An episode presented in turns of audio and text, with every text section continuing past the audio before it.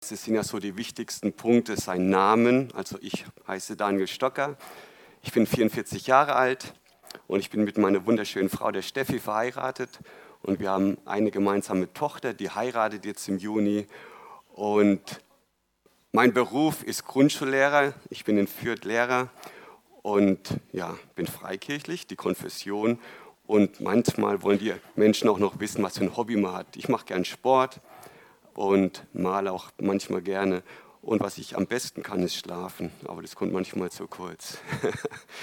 genau, das ist so mein kurzer Überblick über mein Leben.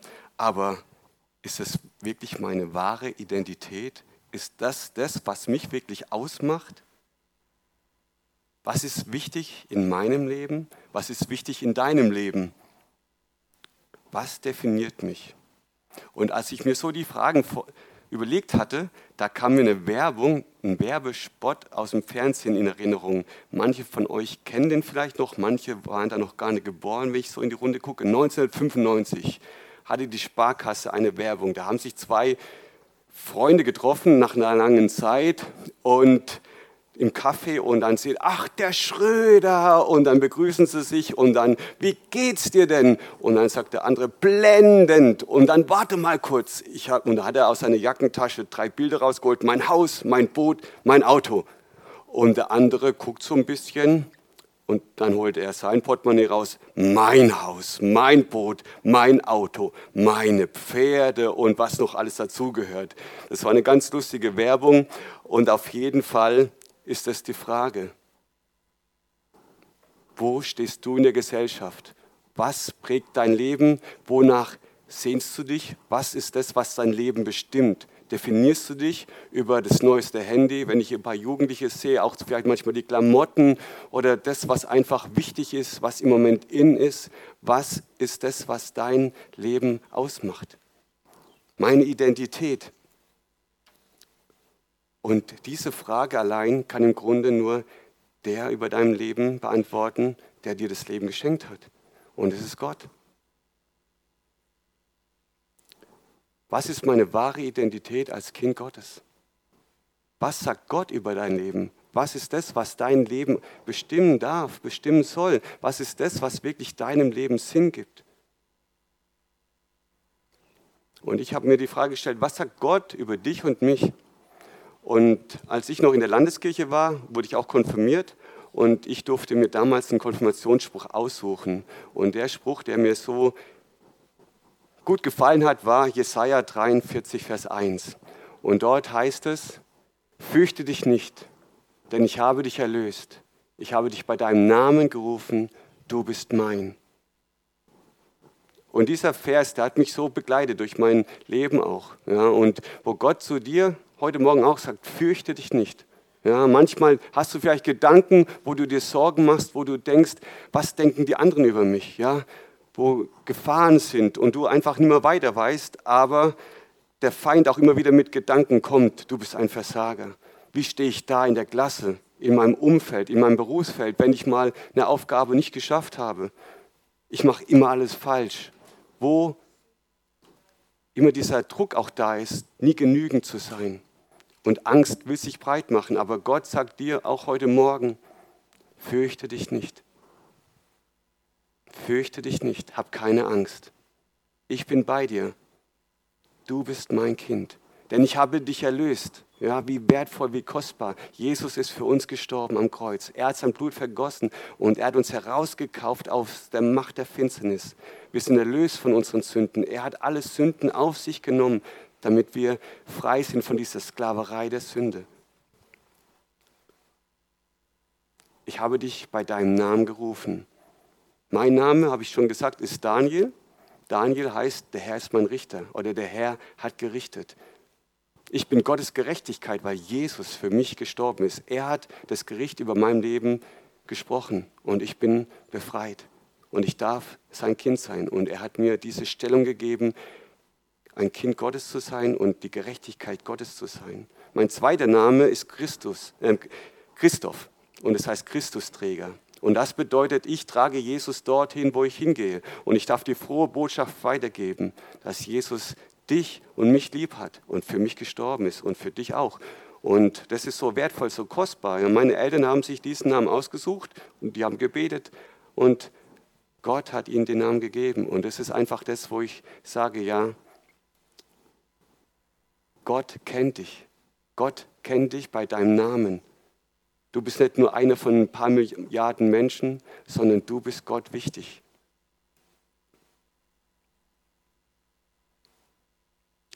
Du bist mein. Du gehörst Gott. Gott bestätigte die Vaterschaft zu Jesus mit den Worten, du bist mein geliebter Sohn, mein Liebling. Und es hat Gott siebenmal in der Bibel so gesagt über seinen Sohn als Zeichen, ja. Bevor Jesus irgendwas geleistet hat, ja, bevor er seinen Dienst angefangen hat, hat Gott schon gesagt, das ist mein Sohn, mein Liebling, an dem ich wohlgefallen habe. Du musst vor Gott nichts leisten, um geliebt zu sein. Gott liebt dich so, wie du bist, weil er dich geschaffen hat. Und er möchte dir aber heute Morgen auch sagen, ich will dir begegnen, ganz persönlich da, wo du Fragen hast. Und ich möchte dich verändern, damit du das erleben darfst, was ich für dein Leben geplant habe. Du bist mein. Und Jesus sagt es auch zu seinen Jüngern und er sagt es auch zu dir heute Morgen. Du bist mein, mein Freund. In Johannes 15, Vers 14, dort lesen wir das. Ihr seid meine Freunde. Ihr seid meine Freunde, hat er zu den Jüngern gesagt, wenn ihr tut, was ich euch gebiete. Oh, gebiete. Ein Befehl. Wann sind wir also seine Freunde? Sind wir immer seine Freunde? Was gebietet uns Jesus? Und das lesen wir ein paar Verse weiter. Das gebiete ich euch, dass ihr einander liebt. Und das ist das wertvolle, kostbare. Ja? Gott liebt Jesus und er liebt uns genauso, wie er Jesus liebt. Und wir dürfen in dieser Gemeinschaft mit Gott immer mehr wachsen, immer mehr lernen, was es heißt, geliebt zu sein, bedingungslos geliebt zu sein. Und je mehr wir das verstehen, wie wir geliebt sind, umso mehr können wir auch den Nächsten lieben. Ja? Und wir haben das ja vorhin schon gehört. Der Heilige Geist ist ausgegossen in unser Herz. Diese Liebe Gottes ist ausgegossen in unser Herz. Und wir dürfen und wir können den anderen so lieben, wie Gott uns liebt. Und als Jesus dies, diese Worte zu seinen Jüngern gesagt hat, das war kurz bevor er verhaftet worden ist, kurz bevor er gestorben ist. Ja, und die letzten Worte einer Person, die sind ja immer wichtig, entscheidend. Ja, als meine Oma gestorben ist, hat sie mich davor nochmal gesegnet mit dem aaronitischen Segen. Der Herr segne dich und behüte dich. Und es war einfach wertvoll und kostbar für mich. Und Jesus hat in dem Zusammenhang, als er das gesagt hat, dieses Beispiel von dem, dieses Gleichnis vom Weinstock und die Reben gegeben und hat gesagt, bleibt in mir, bleibt in meiner Liebe. Er hat gewusst, es werden harte Zeiten kommen, aber je enger wir mit Jesus zusammen sind, in der Gemeinschaft mit ihm, verbunden durch den Heiligen Geist, können wir, egal was kommt, uns gewiss sein, Gott ist immer bei uns und er liebt uns. Und deshalb fordert er uns auf, bleibt in mir, bleibt in meiner Liebe. Heute feiern wir Pfingsten und vor zehn Tagen war Christi Himmelfahrt. Und Jesus hat seine Jünger, die Menschen, die ihm nachgefolgt sind, aufgefordert, bleibt in Jerusalem. Ich werde jetzt gleich zum Vater zurückgehen, aber bleibt in Jerusalem, bis der Vater seine Verheißung wahr macht, das, was er versprochen hat. Die Verheißung war, dass der Heilige Geist, die Kraft Gottes auf die Jünger kommen wird. Und er hat gesagt, bleibt so lange in Jerusalem. Also nicht nur wir sollen in ihm bleiben, sondern durch den Heiligen Geist bleibt auch Gott in uns.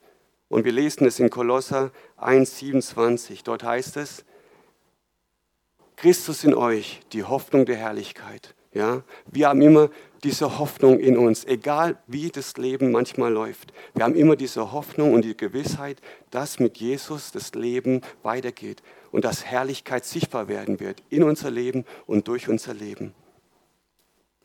Und heute an Pfingsten erinnern wir uns daran, was am Anfang der Apostelgeschichte beschrieben wird und in Joel, im Propheten, im Alten Testament vorhergesagt worden ist. Und dort lesen wir in den Versen, in Kapitel 3, die Verse 1 und 2. Und danach wird es geschehen, dass ich meinen Geist ausgießen werde über alles Fleisch. Und eure Söhne und eure Töchter werden Weissagen. Eure Kreise werden Träume haben, eure jungen Männer werden Visionen sehen. Und selbst über die Knechte und über die Mägde werde ich in jenen Tagen meinen Geist ausgießen.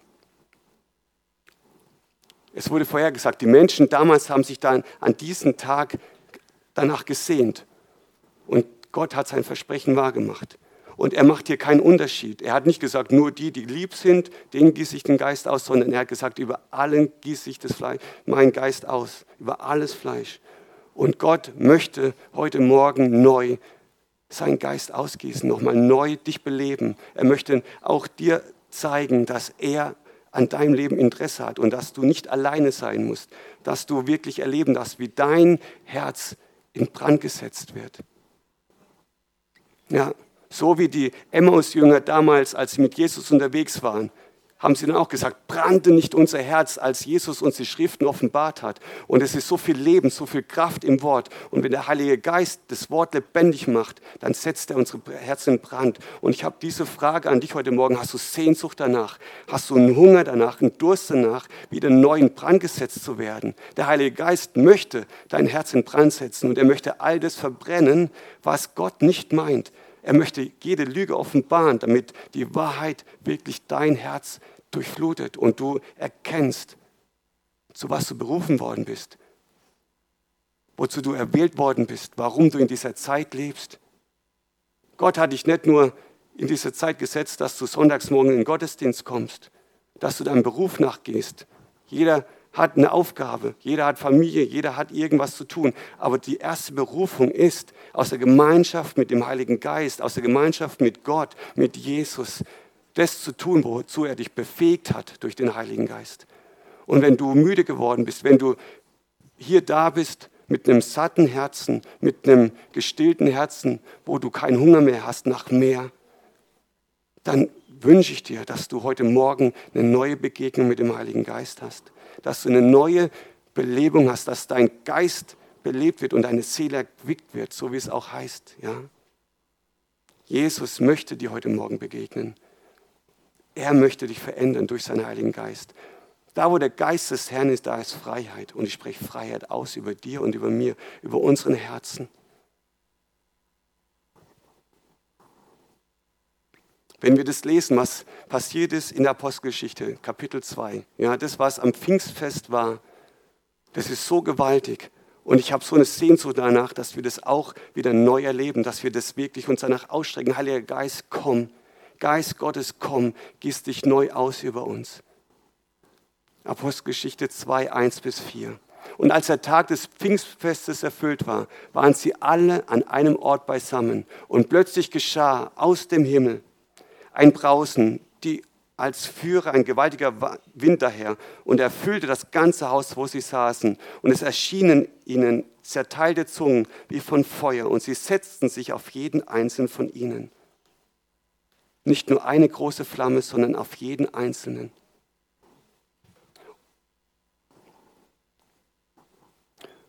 Und sie wurden alle mit dem Heiligen Geist erfüllt und fingen an, in anderen Sprachen zu reden, wie der Geist ihnen gab auszusprechen. Wie gewaltig. Es waren in diesem Haus 120 Nachfolger, die engsten Jünger, die Freunde, aber auch die, die wirklich bis zum Ende Jesus treu geblieben sind. Wenn wir uns daran erinnern, an der Speisung der 5000, da waren 5000 Menschen versammelt. Sie haben erlebt, was Jesus getan hat. Sie haben die Wunder gesehen. Aber wenn man schaut, wie viele übrig geblieben sind von denen, die Jesus wirklich nachgefolgt sind, 120 Stück. Und über denen hat Gott seinen Heiligen Geist ausgegossen, weil sie zusammen diese Sehnsucht hatten. Herr, erfülle die Verheißung, die du gegeben hast durch den Propheten. Das, was so eine Sehnsucht in ihrem Herzen war. Wir wollen mehr von dir. Wir wollen erleben diese Kraft vom Himmel. Sie waren in einer Einheit zusammen. Und vor kurzem habe ich in meinem Religionsunterricht auch das Thema Pfingsten behandelt und da habe ich dann eine DVD geschaut über Pfingsten und ich habe gewusst, bei uns in der im Kindergottesdienst gibt es diese Reihe Superbuch. Ja, und da werden auch die biblischen Geschichten auf kindliche Art und Weise dargebracht oder den Kindern mitgegeben. Und auf dieser DVD mit Pfingsten ist davor auch Turmbau zu Babel. Und es war so für mich auch eine neue Offenbarung. Vielleicht erinnert ihr euch daran, was geschrieben steht in 1. Mose. Dort heißt es nämlich, dass die Menschen einen Turm gebaut haben. Sie wollten beweisen, dass sie im Grunde alles alleine schaffen können. Sie wollten sich einen Namen machen. Nachdem die Sinnflut war, wollten sie einfach sich einen Namen machen, indem sie diesen Turm gebaut haben. Und sie wollten im Grunde einen Turm bauen, der bis in den Himmel reicht, damit alle sehen, wir sind stark. Und das war auch eine Einheit, die sie hatten, aber es war eine Einheit eine seelische Einheit. Sie waren stolz, sie waren im Grunde diejenigen, die gedacht haben, wir brauchen keinen Gott. Obwohl sie errettet worden sind durch den Noah und durch die Menschen, die dadurch dann entstanden sind, haben sie wieder Gott aus den Augen verloren. Sie haben ihre eigenen Wege gemacht und die haben diesen Turm gebaut. Und Gott sagt dann selbst in 1. Mose 11, Vers 6, nichts wird ihnen in ihrem Tun unmöglich sein. Und das fand ich schon ganz schön krass. Ja, wenn Menschen zusammenkommen in einer Einheit, dann wird ihnen nichts unmöglich sein.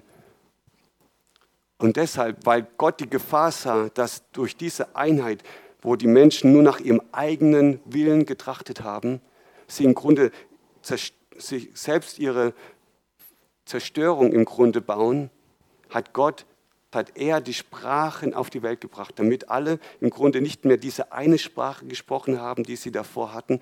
Und dadurch kamen die viele Sprachen dann in die Welt zustande. Und wenn man sich das vorstellt, es war am Anfang so ein Strom, ja, und an diesem Tag, wo Gott dann diese Menschen zerstreut hat, gab es viele Ströme. Und einen dieser Ströme, Abraham, hat Gott dann auserwählt, um mit ihm seine Geschichte mit den Menschen zu schreiben. Und jetzt kommt wieder diese Einheit. Aber diesmal war es keine Einheit, wo die Menschen ihre eigenen Wege gesucht haben, sondern sie haben sich vor dem mächtigen Gott gedemütigt. Und dort, wo Menschen sich demütigen, da schenkt Gott Gnade. Und dort stellt Gott sein Wort wirklich fest. Ja, und er hat seinen Geist ausgegossen, weil er die Herzen der Jünger gesehen hat. Sie haben gewusst, allein nur mit Jesus können wir das ausführen, was Jesus uns aufgetragen hat. Er hat gesagt, geht hinaus in die ganze Welt und verkündigt den Menschen die frohe Botschaft. Aber wenn wir uns anschauen, diesen Petrus, diesen Jünger, der noch gesagt hat, Jesus, ich gehe mit dir durch den Tod, ich werde alles für dich tun. Und dann verleugnet er ihn dreimal und sagt, ich kenne ihn nicht. Und dieser Petrus, der dann an Pfingsten mit dem Heiligen Geist erfüllt wird, mit dieser Kraft, erlebt diese Veränderung in seinem Geist, diese Veränderung, dass da plötzlich was Neues geschehen ist. Und er ist es dann, der dann aufsteht und sich vor die Menschenmenge stellt, die sich vor dem zum Haus versammelt haben, als sie dieses Brausen gehört haben. Es war ein Pfingstfest, es war das Erntefest bei den Juden und es kamen viele Menschen zusammen. Und wir lesen, was dann alles passiert. Petrus steht auf, voller Mut, voller Begeisterung, voller Freude. Er ist so ergriffen von dem, was der Herr in ihm getan hat, dass er kein Angsthase mehr war, sondern dass er sich hinstellen konnte und sagen konnte, ich glaube an den, der vor kurzem noch hier gekreuzigt worden ist. Ich glaube an den, der auferstanden ist. Und so wie er mein Leben geprägt und verändert hat, so ist er hier, um auch dein Leben zu verändern. Auch heute Morgen hier. Und dort, wo du dich nach mehr ausstreckst, Dort wird Gott dir auch begegnen. Aber hast du diesen Hunger, diese Sehnsucht nach Veränderung, damit nur noch Jesus dein Fokus ist, dass nur noch das Königreich von Jesus dein Fokus ist, damit es nicht mehr um mich geht, um mein Haus, um mein Boot, um mein Auto? Was ist deine Perspektive? Was ist dein Fokus? Was ist das, wofür du lebst? Wir brauchen den Heiligen Geist. Und ich merke dieses Ziehen, dieses leidenschaftliche Ziehen von Gott. Wir lesen dann in Kapitel 4 von Apostelgeschichte, die Menge derer aber, die gläubig wurden, war ein Herz und eine Seele. Und auch nicht einer sagte, dass etwas von seiner habe sein eigen sei, sondern es war ihnen alles gemeinsam, ein Herz und eine Seele. Gott sehnt sich danach, dass wir in Einheit vor ihm sind. Da gab es keine Vorwürfe, keine stolzen Herzenshaltungen gegenüber dem anderen. Ich bin besser als du oder ich habe mehr geleistet als du. Ich stehe besser da als du. Da geht es nicht darum, den Status, den wir haben in unserer Gesellschaft, in der Gemeinschaft, sondern es geht allein darum, dass wir auserwählt worden sind von Gott. Er hat uns berufen zu einem Leben in vollkommener Abhängigkeit von ihm. Und wir können in diesem Leben nur leben mit dem Heiligen Geist. Ohne ihn können wir nichts tun. Getrennt von mir könnt ihr gar nichts tun. Dieser Weinstock und die Reben, dieser Lebenssaft, der fließt durch den Heiligen Geist. Und ich möchte dich wirklich bitten, ja, dass du dich danach ausstreckst, dass der Heilige Geist in dir das wirken kann, dass du erleben darfst, wie gewaltig, wie wertvoll es ist, mit dem Heiligen Geist sein Leben zu leben und nicht getrennt von ihm. Wir können uns so viel anstrengen und aus eigener Kraft viel machen, so wie die Menschen damals im Tumor zu Babel, aber es hat kein Leben in sich. Es ist nur da Leben und Freiheit, wo der Heilige Geist ist. Und die Menschen, die damals dann auf die Botschaft von Petrus reagiert haben, die haben gefragt, was sollen wir tun? Und es lesen wir. Die nun, die sein Wort aufnahmen, ließen sich taufen. Und es wurde an jenem Tag etwa 3000 Seelen hinzugetan. Sie verharrten aber in der Lehre der Apostel und in der Gemeinschaft, im Brechen des Brotes und in den Gebeten. Es kam aber über jede Seele Furcht und es geschahen viele Wunder und Zeichen durch die Apostel.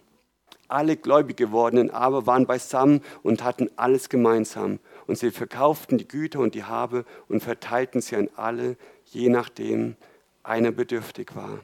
Täglich verharrten sie einmütig im Tempel und brachen zu Hause das Brot, nahmen Speise mit Jubel und Schlichtheit des Herzens, lobten Gott und hatten Gunst beim ganzen Volk. Der Herr aber tat täglich hinzu, die gerettet wurden. Das hat so eine Auswirkung auf ihr Leben gehabt. Davor haben sie vielleicht ihre eigenen Dinge gemacht und sind ihren Berufen wieder nachgegangen. Zum Teil lesen wir das, dass dann Petrus auch wieder fischen gegangen ist. Aber sie haben sich täglich getroffen danach. Die Kraft Gottes ist auf sie gekommen und das einzige Ziel war wirklich, Gottes Wort zu hören und in der Gemeinschaft zu leben mit den anderen Gläubigen. Sie waren einfach so begierig danach, wirklich das zu erleben, was Gott in ihnen tun möchte, aber auch durch sie tun möchten. Und wenn wir dann lesen, sie hatten Gunst beim ganzen Volk. Wie stark, ja? Und der Herr tat täglich hinzu, die gerettet wurden. Täglich. Nicht nur ab und zu mal, wenn du mal spürst, oh, da kann ich mal mit jemandem reden über Jesus, sondern die Menschen, die waren so ein Zeugnis für die Menschen, dass sie gemerkt haben, das, was die haben, wollen wir auch. Und deshalb haben sie gefragt, was sollen wir tun? Was sollen wir tun? Und wir lesen dann weiter. Oder besser gesagt, da möchte ich noch drauf eingehen. Genau. Ja, hast du auch diese Sehnsucht, Hast du auch diese Sehnsucht nach mehr von Gott? Die Menschen damals waren hungrig, die hatten Durst, die wollten wirklich erleben, dass Gottes Wort in ihrem Leben und durch ihr Leben wirklich sichtbar wird und Realität wird, dass das ihre Wahrheit ist. Und ich habe mal geguckt, ja, in Psalm 42, die Menschen damals, die noch nicht diese Erfahrung mit dem Heiligen Geist gemacht haben, ja, Dort heißt es, wie eine Hirschkuh lechzt nach Wasserbächen, so lechzt meine Seele nach dir, Gott. Meine Seele dürstet nach Gott, nach dem lebendigen Gott. Wann werde ich kommen und erscheinen vor Gottes Angesicht? Durstig. Bist du durstig? Nach dieser Gegenwart, nach dieser Gegenwart des Heiligen Geistes, bist du durstig nach Gottes Wort, nach seinem Königreich? Ist das das, was, wonach du dich lechzt? Manchmal, wenn ich Rennrad gefahren bin, eine lange Tour und mein Wasser leer war, war ich einfach nur noch froh und ich bin so gut ich schnell noch fahren konnte, nach Hause gekommen, dass ich was zu trinken hatte. Ich hatte so einen Durst, dass ich gewusst habe, wenn ich jetzt nichts trinke, dann komme ich keinen Meter mehr hier weiter. Und ich hatte Durst ohne Ende. Lächst du danach? Hast du Durst nach mehr von Gott? Er hat gesagt, er ist die Quelle des Lebens. Er ist die einzige Quelle die dir Leben bringt und deine Seele stillt. Und ich habe noch andere Bibelverse, aber die überspringe ich jetzt. Da ist wirklich, wo es heißt, nicht schmachte danach. Und schmachten bedeutet im Grunde, ja, ich bin im Grunde am Ende. Wenn jetzt etwas passiert, dann gehe ich zugrunde. Es schmachtet nach dir meine Seele. Und jetzt ist es wichtig und entscheidend, an diesem Pfingsttag, da haben die Menschen wirklich gefragt, was sollen wir tun? Und es lesen wir in Apostelgeschichte 2, 37 und 38. Als sie aber das hörten, drang es ihnen durchs Herz und sie sprachen zu Petrus und den anderen Aposteln, was sollen wir tun, ihr Brüder? Petrus aber sprach zu ihnen, tut Buße und jeder von euch lasse sich taufen auf den Namen Jesu Christi zur Vergebung eurer Sünden und ihr werdet die Gabe des Heiligen Geistes empfangen. Und das Entscheidende hier ist wirklich, tut Buße. Tut Buße. Und Johannes der Täufer hat es auch gesagt. Als Jesus noch nicht seinen Dienst angefangen hat, hat Johannes der Täufer auch gesagt, tut Buße. Warum? Weil das Reich Gottes nahe gekommen ist. Und als Jesus seinen Dienst angefangen hat, hat er auch gesagt, tut Buße, denn das Reich Gottes ist nahe gekommen. Und das ist das Entscheidende. Dort, wo wir unsere eigenen Wege gegangen sind, dort, wo wir den Lügen des Feindes geglaubt haben und unser egoistisches Leben gelebt haben, dort haben wir im Grunde einen Weg eingeschlagen, der kein Leben hat. Und wir müssen umdenken, Metanoia, ja, dieses tut Buße heißt Metanoia. Dort, wo ich bisher gedacht habe, so ist das Leben richtig vor Gott und es läuft alles gut, ja, aber es im Grunde Lügen sind. Schau dir deine Wege an, die du gehst. Hast du da Leben? Spürst du da das Leben Gottes? Oder sind da Bereiche, wo du merkst, die kosten mich nur Kraft und Zeit und die haben keine Frucht? Jesus hat gesagt, ohne mich könnt ihr nichts tun. Aber ihr seid dazu berufen, in mir zu bleiben und daraus wird Frucht entstehen und dadurch wird der Vater im Himmel verherrlicht. Wo in deinem Leben spürst du Frucht, mit der der Vater im Himmel verherrlicht wird. Und wenn es Wege gibt in deinem Leben, wo du sagst, ja, eigentlich weiß ich, ich müsste umkehren, aber ich lasse mich immer wieder vom Feind belügen oder ich gehe immer wieder meinen alten Gewohnheiten hinterher, dann ist heute der Tag, umzukehren, Buße zu tun.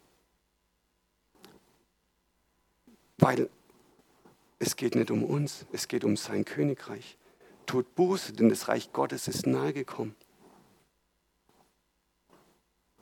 Und der Heilige Geist ist da.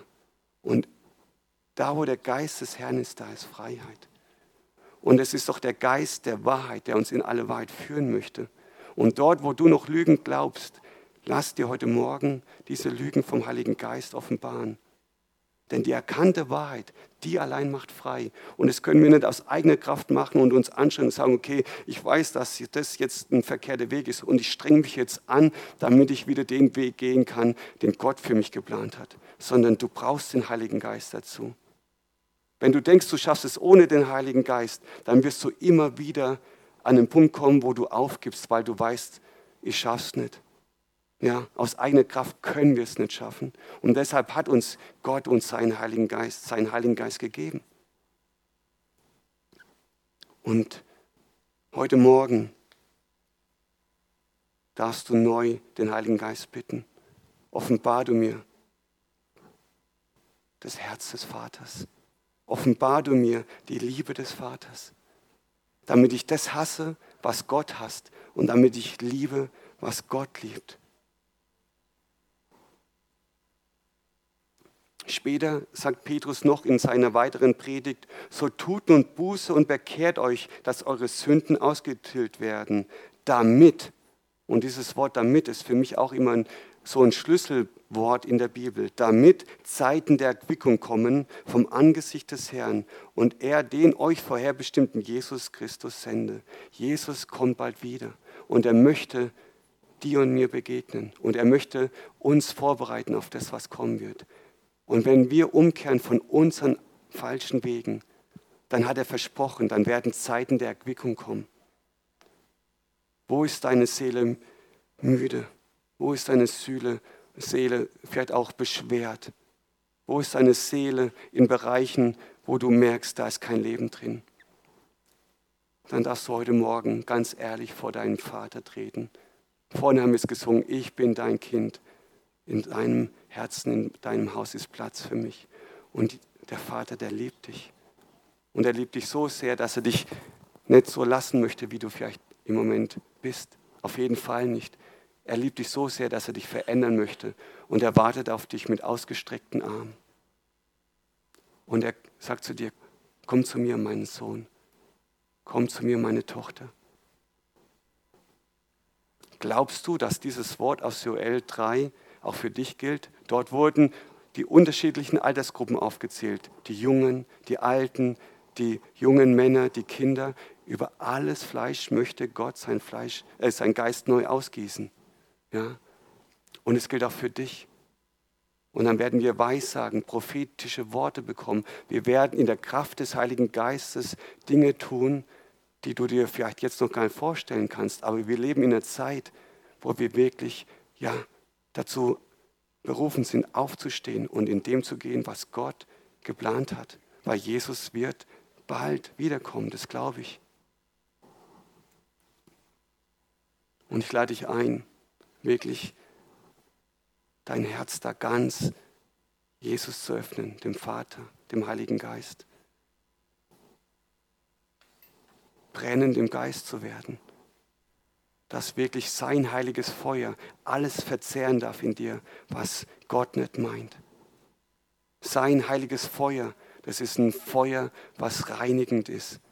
Ja, dass unsere Herzen geläutert werden wie pures Gold. Und wir wollen doch alle in Schönheit vor Gott dastehen, als seine makellose Braut für seinen Sohn Jesus. Und das bewirkt der Heilige Geist in uns, diese Leidenschaft, dieses Sehnen, wirklich in dem zu sein, was Gott geplant hat, oder? Hast du diese Sehnsucht? Dann lade ich dich jetzt ein. Rede mit dem Vater. Wenn wir vor ihn jetzt nochmal kommen, auch in dieser Zeit der Anbetung, dann lass dich wirklich ganz auf ihn ein. Und du kannst sagen, Heiliger Geist, hier bin ich, komm und durchströme mich neu, durchflute mich. Nimm du alles weg, was dich nicht meint. Komm mit deinem Feuer, gieß dich neu aus in mein Herz. Belebe du mich neu, reinige mein Herz. Ich brauche dich so sehr. Ich habe so eine Sehnsucht nach dir. Ich habe so eine Sehnsucht nach dir. Ich habe vielleicht auch spürst du einen Mangel in deinem Herzen, wo du sagst, ich habe einen Mangel an Liebe. Ich habe einen Mangel, mich selber zu lieben. Und wenn ich mich nicht selber lieben kann, wie soll ich dann den Nächsten lieben? Wenn Jesus sagt, bleibt in meiner Liebe, liebt den Nächsten. Und Gott möchte heute Morgen neu dir diesen, dies, seine Liebe offenbaren. Und wenn es heißt, der Herr ist mein Hirte, mir mangelt nichts, dann ist da nie ein Mangel von Liebe bei Gott. Und wenn du spürst, ich habe Schwierigkeiten, mich selber zu lieben, du kannst dich nur begrenzt lieben, aber mit der Liebe, mit der Gott dich liebt, so kannst du dich auch selber lieben. Und wenn du spürst, ich habe einen Mangel in meinem Herzen, dann streck dich aus. Heiliger Geist, du bist es doch derjenige, der diese Liebe Gottes in mein Herz ausgießt und ausgegossen hast, aber ich habe einen Mangel da drin. Und ich beug mich jetzt darunter, unter dein Wort. Der Herr ist mein Hirte, mir mangelt nichts. Und dort, wo du vielleicht eigene Wege gegangen bist und Jesus nicht nachgefolgt bist als dem Hirten, dann lade ich dich ein, tu Buße, kehr um, dass in jedem Bereich diese vollkommene Liebe dein Herz erfüllt und du nicht diese Liebe oder diesen Frieden in der Welt suchst, weil die einzige Quelle von allem, was du brauchst, ist in Jesus. Streck dich nach ihm aus und er wird dir begegnen heute Morgen. Dazu ist der Heilige Geist ausgesandt. Halleluja, ich danke dir. Ich danke dir, Heiliger Geist, dass du am Wirken bist. Ich danke dir, dass du uns neu beleben möchtest. Und ich danke dir, dass du dich neu ausgießen wirst über uns. Ich danke dir, dass wir wieder neu erleben dürfen, was es heißt, von dir geliebt zu sein, Vater. Und dass diese Liebe unsere erste Motivation ist, mit der wir leben, Herr. Die Liebe zu dir, Herr. Dass wir wirklich alles andere hassen, was du auch hast. Und dass das Einzige, was wirklich zählt, ist diese Gemeinschaft mit dir, in dieser engen, tiefen Herzensgemeinschaft mit dir zu leben. Heiliger Geist, komm, gieß, uns, gieß dich neu aus und offenbare uns die Liebe des Vaters. Du hast uns dazu berufen und ich will darin leben. Halleluja, ich danke dir, dass du es wirkst. Amen.